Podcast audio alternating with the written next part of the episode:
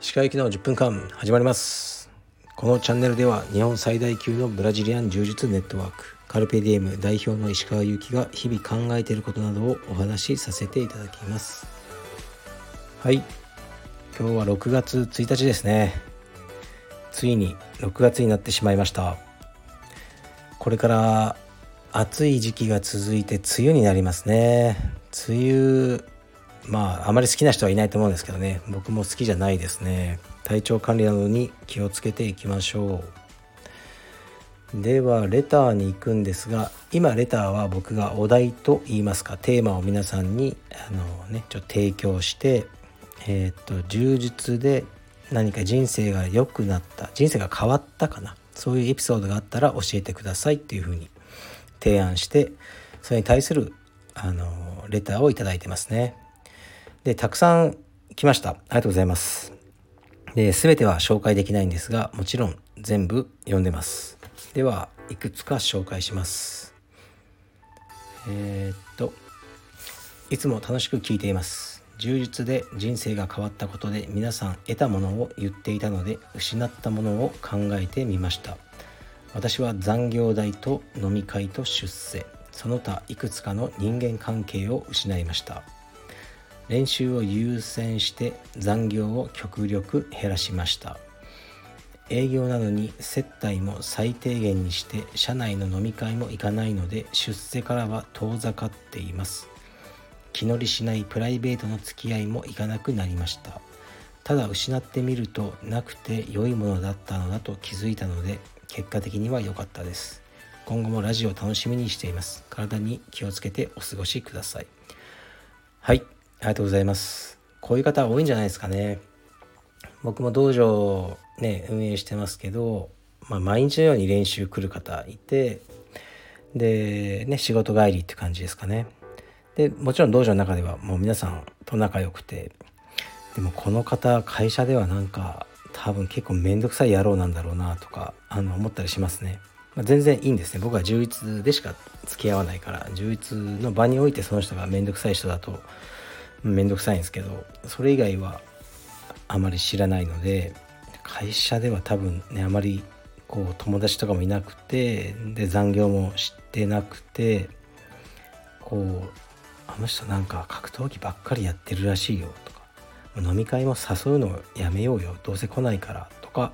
言われてるタイプの人なんだろうなと思う人いますねでもねあのそれはチョイスですみんなに合わせて飲み会行って二日酔いになって何もうんまあ僕的には何もいいことないなと思うんですよね。まあノミニケーションみたいなのもあるのかもしれないですね。飲んであのそこで何というんですかね人間関係を作るとかもなくはないでしょうね。僕もたまに言われてましたね。あの石川さんが酒飲めたら道場あと100個ぐらいあるんじゃないかカルペディエム。でも僕はこう飲み会で何かをねあの仕事の話を持ってこようとかはしないですね。まあ僕の話はいいんですが、ね、この方みたいにいろいろ優先事項を充実に置いて、ね、まあそれで出世もできればいいんでしょうけどね、そんな甘くないんでしょう。こういろいろね、自分で割り切ってやっていくのはいいと思います。後悔のない人生にしましょう。はい。では次いきます。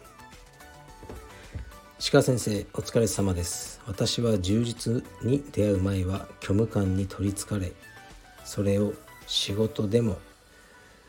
家族に還元するわけでもなく物欲で解消しておりましたカルペディエムに入会したのもなんとなくおしゃれが動機です。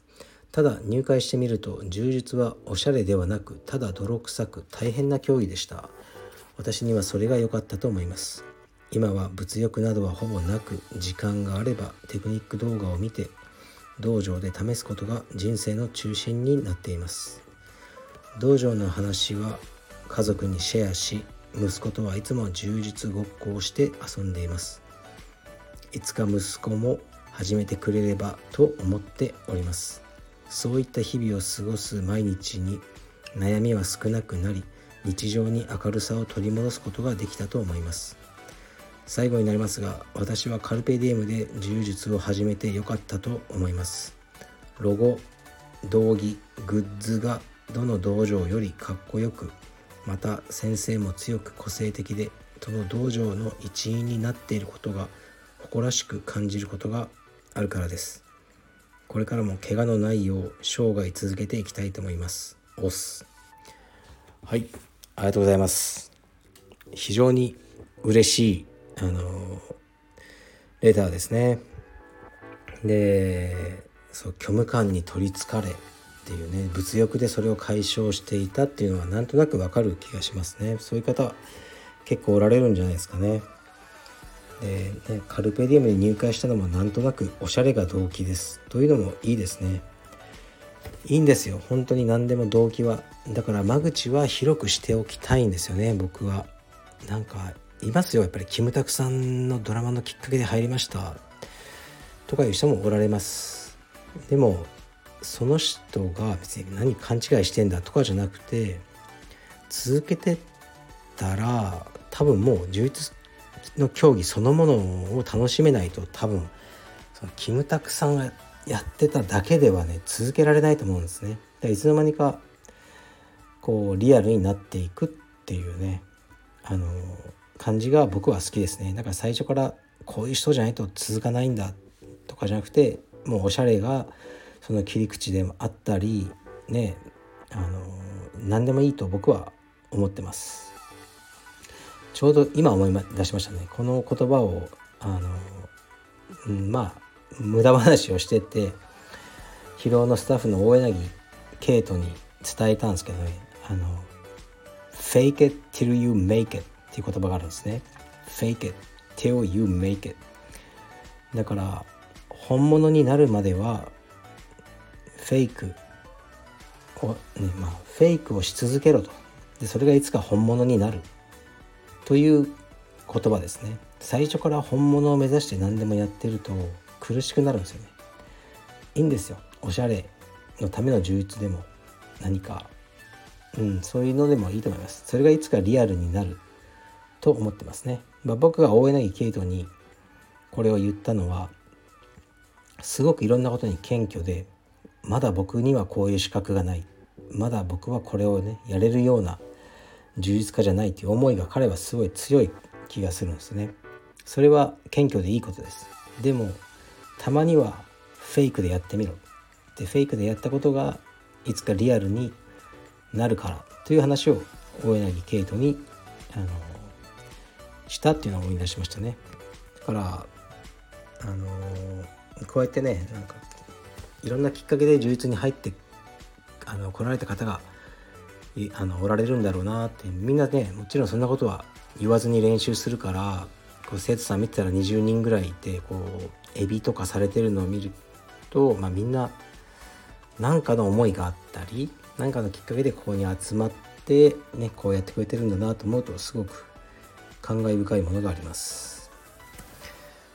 嬉しいですね。で悩みは少なくなり日常に明るさを取り戻すことができた。でね息子さんといつか充実やりたいっということであの本当に良かったですそういうふうなあのきっかけとね場を提供し続けていけたらいいなと思ってますね。はい。で、えー、っとまあレターはこれぐらいにして少しねフリートークみたいなことでえっとね「優しくって少しバカ」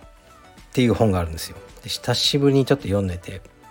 で原田宗則さんっていう方で原田さんがさ、まあ、作家さんなんですけどね原田さんについてはまた結構ね長い時間をあの撮ってお話したいんですけどねの僕の好きな彼の作品の中で「優しくって少しバカ」っていうのがあるんですよね。ですごくいいタイトルと思いませんか？これ好きででも検索するとなんか嵐アイドルグループですか？嵐か何かそういうジャニーズのグループの一人が歌ってる曲で「優しくって少しバカ」っていうのがあるそうでそちらばかり出てきてしまいますね。でも原田さんの本の方が絶対古いのでこれはねどうなのまあパクリと言わないまでも偶然優しくって少しバカ。偶然ってことはないだろうなと思いますね。もしかしたら原田さんの本の、えーね、タイトルから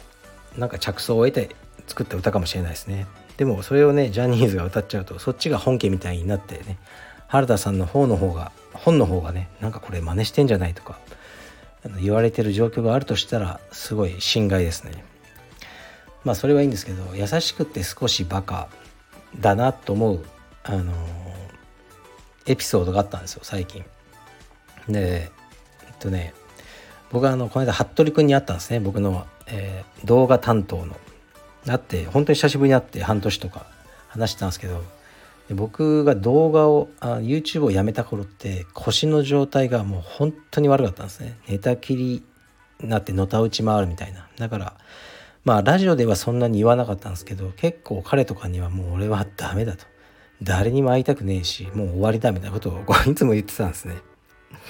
だからすごい、まあ、彼は心配してたようで。ででこの間会って、まあ、話して「吉川さんあの時は心配してました」みたいな「そっかありがとうごめんね」っていうふうに話してたらあの彼が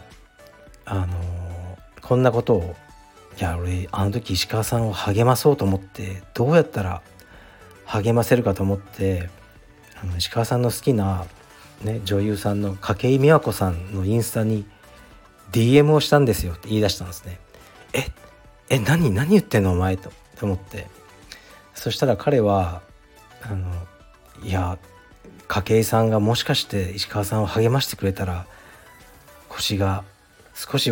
良くなるかと思ってって言って「いやこいつバカじゃない」とかあとまあ思ったんですよ。というかもうやめろよその まあ思ったんですけど「いやこれがその DM です」とか言ってチラッと見せてくれたらその画面いっぱいぐらいのなんか DM を送ってるんですね。その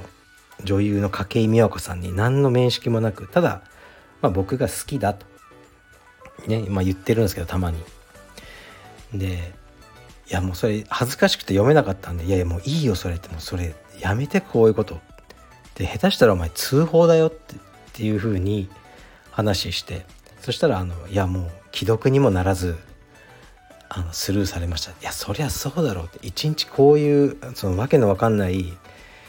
DM 来まくるでしょう彼女たちは。という話をしていやいやもう